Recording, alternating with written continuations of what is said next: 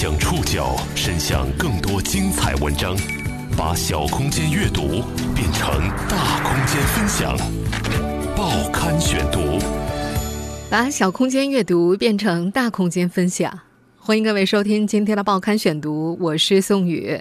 今天为大家选读的文章摘自《新京报》，将和大家一起来了解追凶农妇李桂英这一年。去年十一月。河南周口农妇李桂英引发全国关注。十七年来，嗯，公检法的大门我都快踏破了。她用十七年时间奔走十多个省市寻找杀夫凶手。她的事迹被媒体报道后的第十七天，杀害她丈夫的最后一名嫌疑人落网。苦尽甘来。一年过去，李桂英的生活并没有回归平静。俺家现在成了个冤家传的根据地了。因为名声在外，全国各地的求助者接踵而至，把他当成维权英雄，让他传授维权经验。而李桂英也不知不觉担当起了导师的角色。报刊选读今天为您讲述追凶农妇李桂英这一年。五十七岁的李桂英比一年前胖了一些，也白了一些。一说话就抿嘴笑。他的嘴角开始往上扬，笑的时候总是对人说自己眼睛小，一笑都看不到眼睛了。他说他的任务完成了，可以用心生活了。可能很多人还记得，在去年十一月份的时候，河南周口农妇李桂英引发了全国媒体的关注。这名农妇用十七年的时间走了十多个省份，寻找杀害丈夫的凶手。她的事迹被媒体报道之后的第十七天，最后一名嫌疑人落网，她完成了对丈夫的承诺。如今，一年即将过去，李桂英的大儿子周周说：“母亲算是苦尽甘来，平日里开始聊儿女的婚事，聊家长里短，像个普通母亲了。”但是，李桂英的生活却并没有因此闲下来。因为名声在外，全国各地的求助者接踵而至，把他当成维权英雄，让他传授维权的经验。而李桂英也在不知不觉中担当起了导师的角色。五名嫌疑人全部落网，李桂英的追凶路画上了圆满的句号。这一年，他终于有精力关注家庭生活，家庭聚会上欢笑声多了起来，他也成了项城当地的名人。到哪儿都有粉丝，这生活看起来很是圆满。报刊选读继续播出：追凶农妇李桂英这一年。这天的饭桌上，大儿子周周喝醉了，他张开双臂，面红耳赤的向李桂英求拥抱。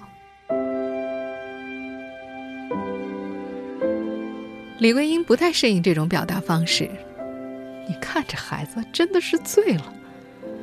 但他还是羞涩的同意了儿子的要求，周围的人拍着手笑，弯了腰。周周说他很享受这种氛围，但是一年前这种氛围是不可能出现的。那时每逢有家庭聚会，刚刚有了气氛，母亲就开始默默的抹眼泪，提到父亲，而每到这个时候，欢喜的聚会就会终止，大家或者沉默，或者陪李桂英哭。一九九八年元月。李桂英的丈夫齐元德被同村五个人伤害致死，嫌疑人一夜之间销声匿迹，李桂英就此踏上了追凶路。她寻遍十多个省份。二零一五年十一月，五个嫌疑人已经抓到了四个。也是在这个月份，李桂英追凶的事迹被媒体关注。十七天之后的十二月三号，最后一名嫌疑人在新疆落网。至此，李桂英的杀夫仇人全部归案。今年九月三十号，李桂英等到了一份来自河南省周口市中级人民法院的判决书。河南省周口市中级人民法院对农妇追凶十七年案件的最后两名被告人齐好记、齐扩军进行了一审宣判，两名被告人分别被判处无期徒刑和有期徒刑十五年。之前落网的三名嫌疑人也都得到了判决。其中，主犯齐金山终审被判处死刑，缓期两年执行，限制减刑。而在抓捕嫌疑人过程中，因为办案不力，案件原侦办民警以及当地派出所和项城市公安局的相关领导被给予党内严重警告、行政记大过、行政记过等处分。项城市纪委还决定对相关人员的违纪问题立案调查。因为这个案件十七年了，中间的这个民警啊，呃，侦查民警也变换了多人，呃，这个所长内勤也都。先后有九人了吧？这个过程比较长，针对这个不同时期、不同阶段的办案人员的责任，我去呃逐个阶段、逐个时期进行倒查，已经发现有违法违纪的问题，依法的、依纪的严肃处理。大儿子周周说：“今年的春节是他记忆当中全家最完整、最欢乐的一个春节。”年夜饭上，李桂英又提到了父亲，但说的话是对得起他了，然后招呼大家吃吃喝喝。今年九月份，李桂英最小的女儿结婚了，小儿子也找到了对象，至此五个孩子都有了工作，有了或者即将拥有家庭。此后的家庭聚会上，家里的子女、女婿、儿媳有四个当警察。户籍警、狱警、刑警、武警全有。李桂英说，她经常给家里的四个警察上课。我跟他们说：“你们给我记住，别在老百姓面前不是鼻子不是眼的。做事情前呢，要想想你老娘当年受的罪。”周周说，母亲现在在家里地位可高了，家里的几个警察对他言听计从，开玩笑的管他叫所长。李桂英捂着嘴。头低到桌面下笑。去年记者见到李桂英的时候，她开口就是几个凶手，讲述自己受过的苦。时隔一年再见，她开口提到的是自己的家庭，还从手机里翻出小儿子女朋友的照片给记者看。你看，漂亮吧？这身段也好。周周说，从今年开始，母亲更加关注儿女的家庭生活。开始评价哪个孩子过得好，对哪个孩子还有什么希望。以前他总是觉得自己家里不如别人，自己不如别人，说的话、做的事看起来都很沉重。李桂英解释说，在他的观念里，一个女人失去男人会被人瞧不起，做的再好也有人议论你。但周周说现在不一样了，自己的母亲走到哪儿都会有粉丝，都对她竖起大拇指。有一次去省高院递材料，门口的保安看到她，拉着他要和他合影。李桂英评价自己的生活用了这样四个字：苦尽甘来。就是苦尽甘来，相对以前很苦，但是孩子非常争气，生活上各方面都比以前强。但是，他只给自己的生活打六分。我给自己打六分。我不能打满分，因为我丈夫不在了，凶手没判死刑。她说：“因为丈夫没了，凶手最后没有判死刑，少了四分。”儿子周周表示：“作为年轻人，理解现在的法律环境，慎用死刑。但是作为老一代人，思想还是转变不过来。他们认为杀人就要偿命。不过，周周也很欣喜地看到了母亲这一年的改变。”以前母亲有心事要追凶，没有心思集中精力过日子。现在心愿了了，可以认真生活了，可以经营家庭了。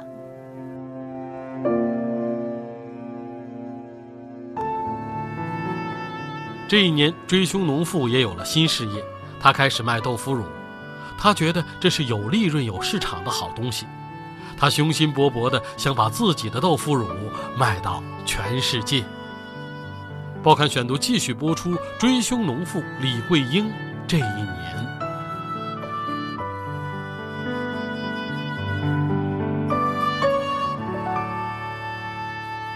李桂英的屋子后面有一片农田，农田的尽头是一片正在建设的厂房。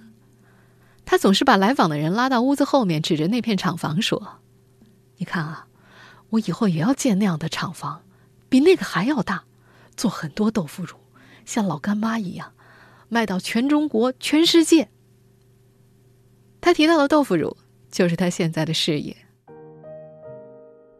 李桂英说，十几年前去追凶的时候，家里没有钱，为了节省路费，出发前他会做一些豆腐乳随身带着，可以省下菜钱。饿了在路上买个饼或者馒头，里面加上豆腐乳，好吃。李桂英做的豆腐乳也成了几个孩子读书时的菜。小儿子说自己去上学的时候带上十几罐，到食堂只买馒头就不用菜了，吃不完的时候就拿到学校的地摊上卖。一罐当时卖五块钱，这样买馒头的钱也有了。以前，李桂英是做加工铆钉生意的，这曾是丈夫在世的时候留下的家业。不过今年年初，这份生意做得断断续续。李桂英曾经靠这个生意支付了几个孩子的学费和自己追凶时的花费。一袋钉子，十几公斤重。李桂英因为常年搬钉子，右手的四个手指已经伸不直了。为了验证一下自己的力气，李桂英提起了一袋钉子，她的背弯成了弓，双臂紧绷，才把钉子口袋提起来。她说：“现在不行了，真的老了。以前提起一袋钉子，就像甩泥丸一样。”今年年初，有人给李桂英提建议：“你不是会做豆腐乳吗？”别做钉子了，做豆腐乳吧。李桂英认为这是比钉子利润更大、更有市场的好东西。钉子不是谁都能用，但豆腐乳谁都能吃啊。还可以，这个现在钉子不做了，我想念做一个豆腐乳啦、芝麻酱啦、嗯豆瓣酱这一类的。他开始试营业，先买一千块钱的豆腐，做成豆腐乳。让几个孩子拿到单位，让同事试吃。有人吃了觉得好吃，就上门来买，一次买了十几瓶。有名律师点拨他：“你现在是名人了，可以做个品牌呀。”于是今年五月份，李桂英注册了李桂英食品有限公司，给自己的豆腐乳取名为“李桂英牌豆腐乳”。李桂英说：“有个镇长吃过她做的豆腐乳，觉得好吃来买。”自己再免费送给他十瓶，前期要积累名声嘛。他还觉得自己比老干妈有优势。老干妈创业是白手起家，那会儿别人都不知道他，但自己不一样，别人都知道自己。李桂英新事业的起点是个小屋，屋子里摆满了四个大缸，里面装的都是豆腐乳。平时他把这个房屋的门看得很紧，不让闲人进入。要是有人进，掀开缸的盖子就不行了。他说这样会坏掉的。在几个孩子的点拨之下，李桂英还学会了整合资源。他把一个做豆腐的邻居发展成了原材料供应商，专门手工磨豆腐。豆腐磨好就抬到李桂英的这间屋子，不到三百米，新鲜。李桂英甚至在心里想好了自己的合作伙伴，那些帮助过他的人都想让他们入股。谁当 CEO，谁当区域经理，他都盘算好了。除了豆腐乳，李桂英还有另一份事业。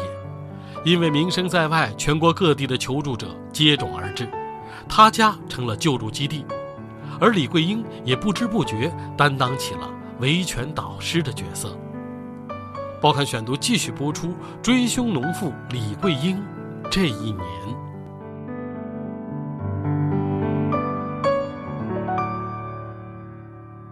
因为名声在外，李桂英现在成了大忙人。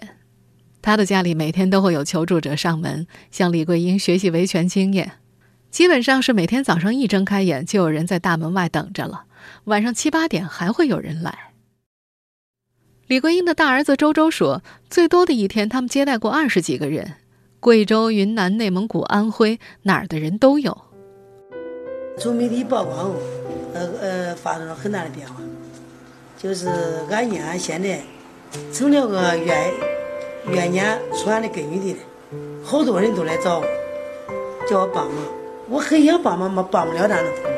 只能叫他们去求媒体，找律师。十月十六号那天下午，李桂英回到家，有五名求助者正在等候，他们在院子里来回走动。李桂英家一只白色的狗安静地卧在屋檐下。慵懒的抬下眼皮又合上了。一位邻居说：“以前这只狗很会看家的，来了陌生人总会叫上几声，而现在来的人多了，它都习惯了，叫都不叫了。”李桂英家的客厅不到十平米，两个沙发扶手上都坐满了人。李桂英给他们排好了说话的顺序。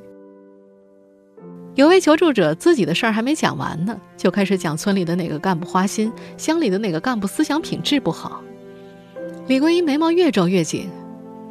停停停，说重点，没用的、没证据的不要讲。李桂英的大女儿说：“有时候有的人来到家里，一看到母亲就跪下哭个不停。有时候自己都受不了，屋子里整天哭的、笑的，什么情绪都有。”李桂英说：“她知道，有的求助者大老远跑来，自己也帮不了他们，面对他们，她也不知道怎么办。”刚开始的时候，他就像接待媒体一样，把自己的经历讲给他们，一遍又一遍。可是每个人的问题都不一样，他自己的经验也不适合所有人啊。大儿子周周说：“不按人数算，就按人次算，这一年接待已经超过两千人次了。”刚开始的时候，求助者来赶到饭点，李桂英会带着他们到附近的饭馆去吃碗面。后来来的人多了，请不起了。但到饭点的时候，求助者还不走，这就很尴尬了。十月十六号那天，时间已经到了晚上六点，几位求助者还没走，天色暗了下来。李桂英还没有等到最后一个求助者讲完，三岁的孙子哭了起来，嚷嚷着要吃东西。李桂英慌忙起身去哄小孙子，大儿子周周则接过李桂英的材料，替母亲接待求助者。周周说。因为经常过来帮母亲的忙，老婆都有意见了，说他整天往母亲家跑，耽误家里的事儿。不过他觉得这么做算是替老妈报恩吧，毕竟老妈追凶的时候有很多人帮过他。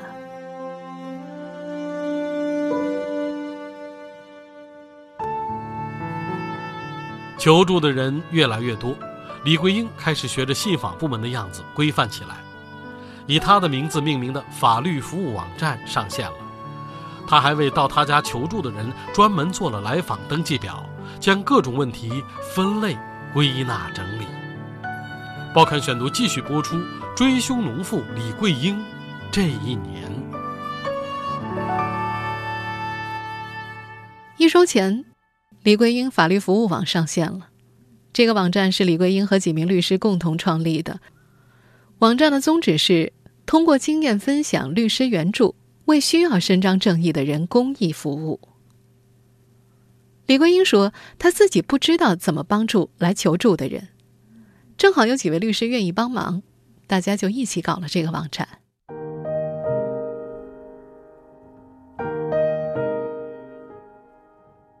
面对各种各样来求助的人，李桂英对维权有了新的认识。有位妇女因为宅基地和邻居起了纠纷。认为法院判决不公，上访了十几年。现在这个女人几乎每周都要到李桂英家来一次。李桂英问这位妇女：“你认为花十六年上访值吗？”听到李桂英这样问她，这位妇女愣了一下，说：“值啊！她认为李桂英追凶十七年，自己上访十六年，不比李桂英差。”李桂英说：“这不一样。”我这是一条人命，还用我自己去解决问题了。而这位妇女到处做无用功。李桂英觉得，很多求助者因为一件不大的事，就是为了争一口气到处上访，结果这口气越憋越大，越来越气，性格慢慢会偏执了。李桂英说自己当时也走了很多弯路，现在她总结了经验教训，要信法不信访。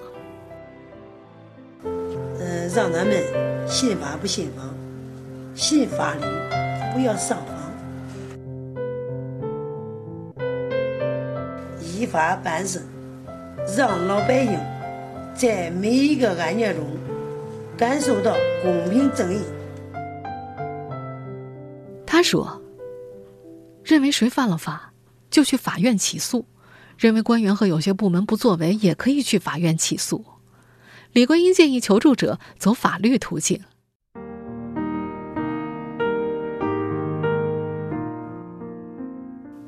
因为求助的人越来越多，李桂英也开始学着信访部门的样子规范起来。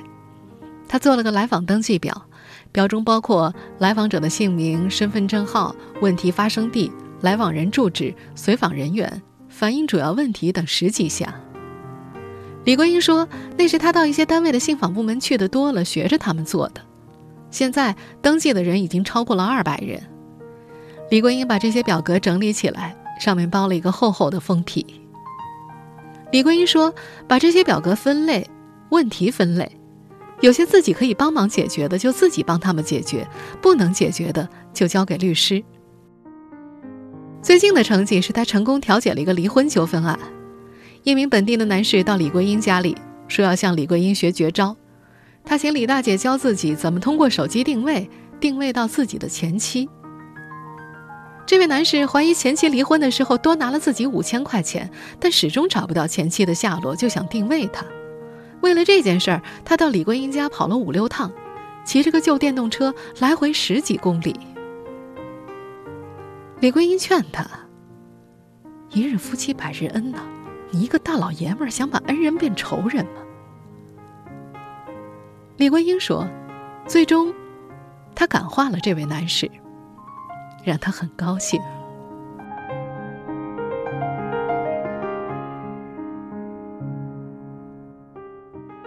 听众朋友，以上您收听的是《报刊选读》，追凶农妇李桂英这一年，我是宋宇，感谢各位的收听。今天节目内容摘自《新京报》，收听节目复播，您可以关注《报刊选读》的公众微信号，我们的微信号码是《报刊选读》拼音全拼，或者登录在南京 APP。喜马拉雅 FM，网易云音乐，我们下次节目时间再见。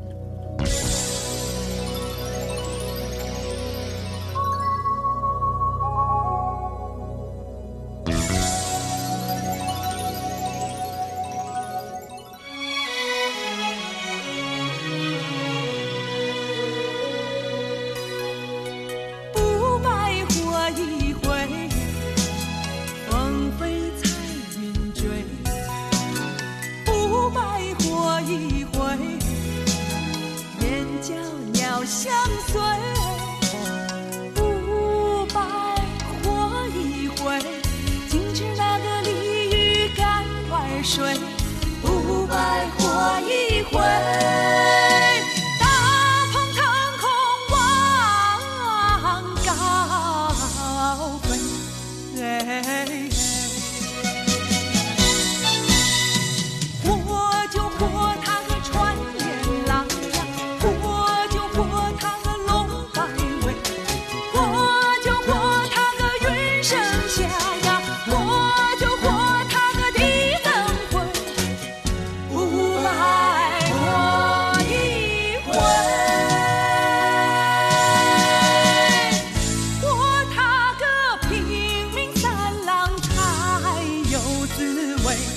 有，